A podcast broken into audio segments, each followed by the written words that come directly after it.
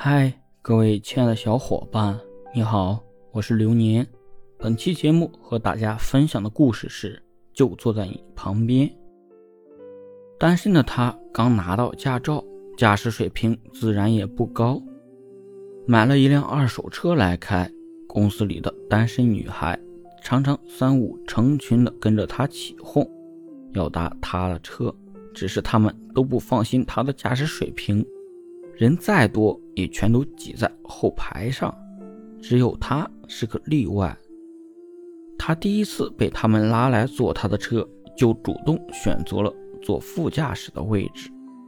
他笑着对他说：“你到后边坐吧，我是新手上路，后面安全。”他也笑，歪歪脑袋说：“是吗？可是我晕车，坐车最怕坐后面了。算了，我还是委屈一下。”坐在你右边吧，然后他给自己系好安全带，他也不好再说什么，发动了车子。那是他买车以来副驾驶座上第一次坐人，他竟然有些不太习惯，开得越发小心，惹得后座的女孩们不断的取笑，只有他不笑，帮他认真的看着路，偶尔声音柔和的提醒他哪边有障碍。往哪边靠一点，或者因为他的提醒，即使一个人开车，他也非常的守规矩，从不抢道，不超速。从新手到老手，竟然从来没有出过任何的碰撞、摩擦等大部分新手都会出的小事故，也从来没有接到过罚单。时机成熟，他换了新车，外观很酷的吉普，配上他的帅气。最初常坐他车的几个女孩子开始旗帜鲜明地追求他，也有例外，还是他。他依然像个临时乘客，上车坐在他的右边，和他保持着半米的距离，从不说别的，只有温柔的提醒。下车便只是寻常的同事，从没有任何亲密的言语和举动。他游离在几个女孩子中间，不知道为什么拿不定主意。她们都很可爱，可是似乎总是少一点什么，就一点点，是什么他也说不清楚。五一假期，大家吵着坐他的车去自助游，定好了时间，一大早的出发。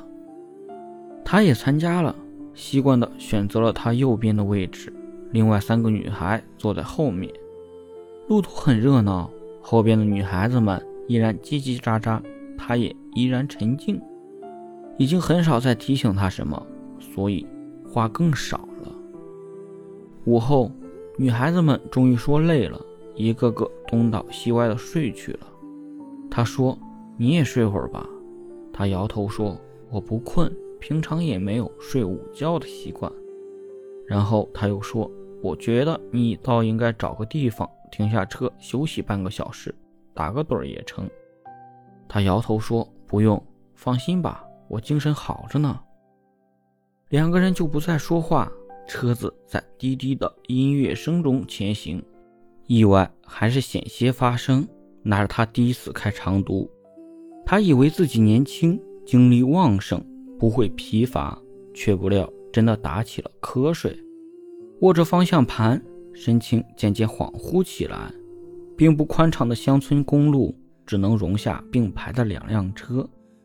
就在他打瞌睡的瞬间，对面一辆货车也越来越近。他在这个时候喊了他一声，声音不大，像平常那些温柔的提醒。他却一下子清醒过来，看着逼近的大货车，本能地调整了方向。货车擦着车身而过。他出了一身冷汗，心都提到了嗓子眼。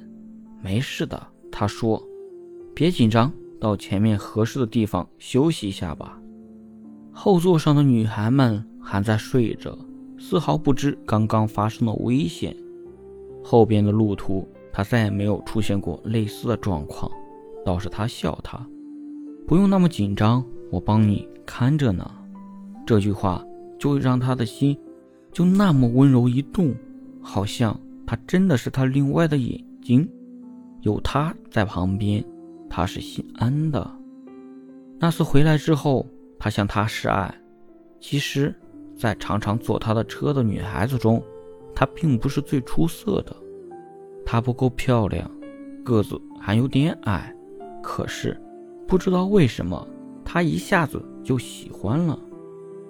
他们做了恋人，他才知道他也喜欢她。那天，他跟他去见家人，无意中说起他晕车的事情。他的母亲疑惑地否定：“不会吧，他晕车？他坐宇宙飞船都不会晕，从小就爱坐车，倒着坐都行。”这下是他疑惑了，转头看他，他只笑不语。剩下两个人的时候，他追问他为什么撒谎。